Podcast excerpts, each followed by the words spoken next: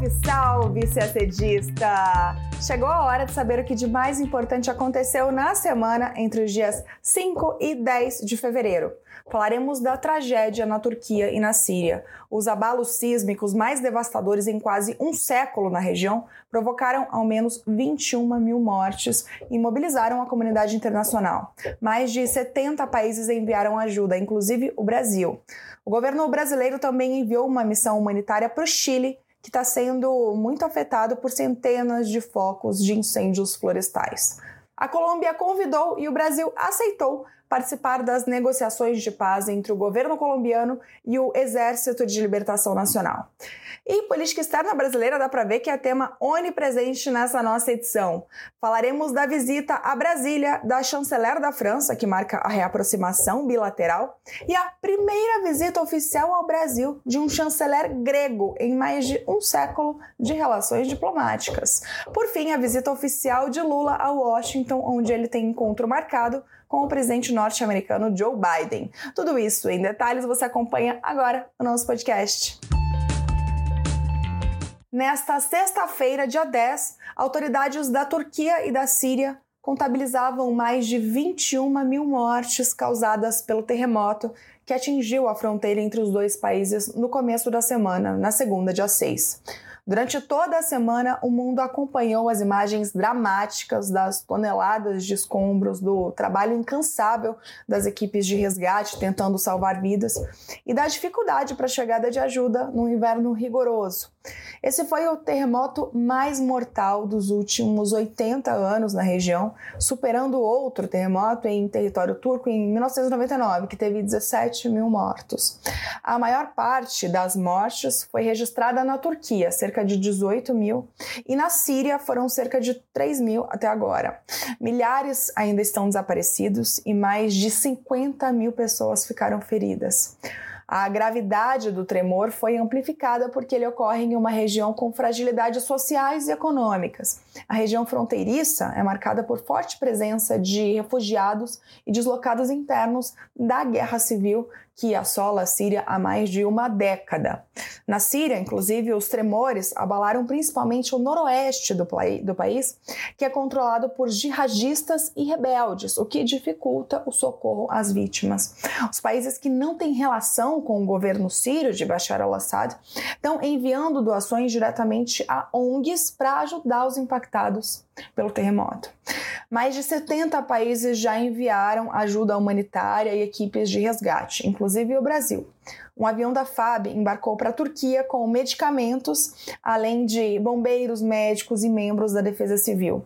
Também foram enviadas 6 toneladas de equipamentos para ajudar nas buscas e quatro cães farejadores para ajudar na localização das vítimas.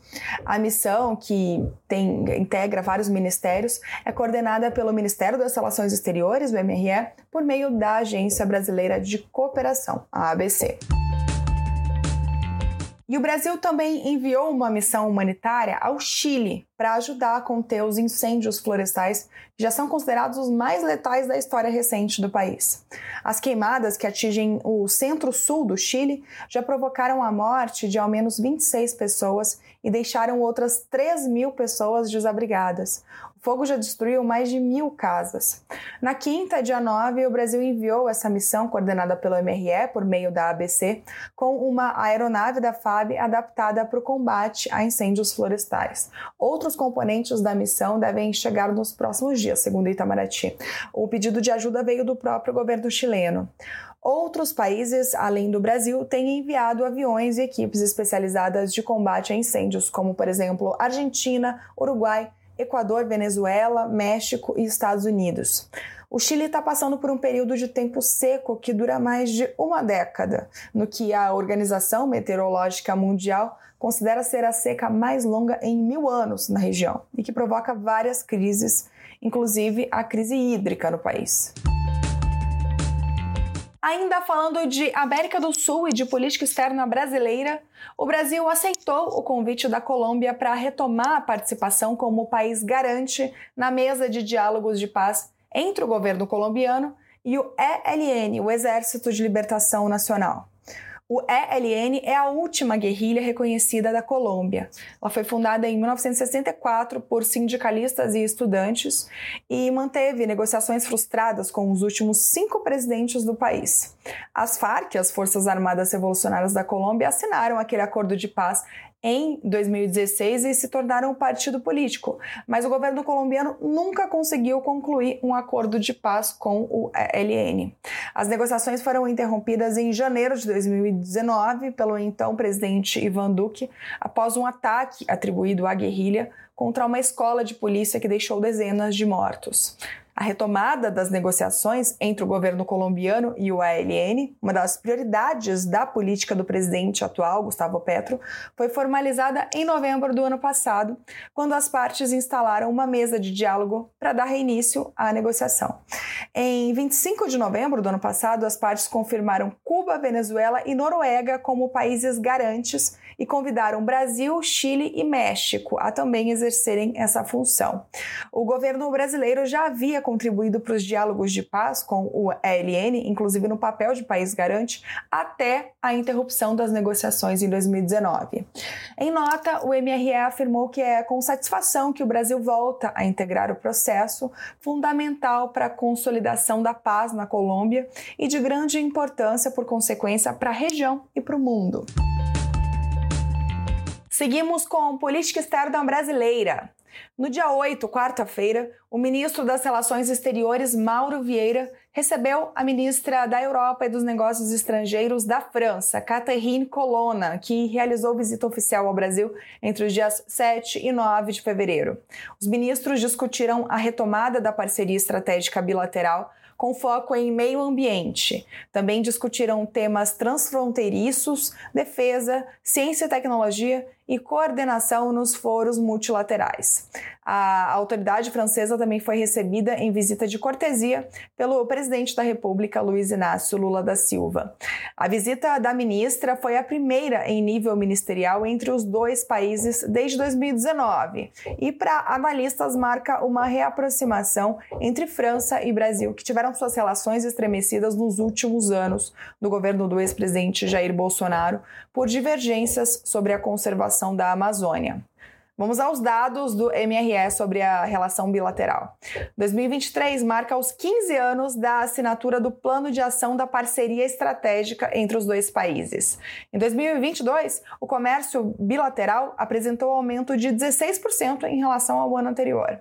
Em termos de investimento, o Brasil é hoje o segundo principal destino dos investimentos franceses entre os países emergentes. A França é o terceiro maior investidor no Brasil pelo critério de controlador final, com cerca de 38 bilhões de dólares investidos aqui no Brasil.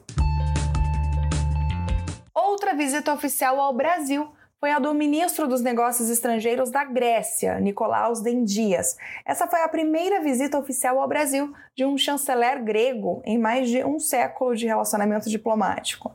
Ele foi recebido pelo ministro Mauro Vieira para uma reunião de trabalho. Além de avaliar o estado das relações bilaterais, os chanceleres assinaram três documentos. O primeiro foi um memorando de entendimento sobre cooperação em turismo, para facilitar a troca de informações nas áreas de ecoturismo, turismo cultural e gastronômico.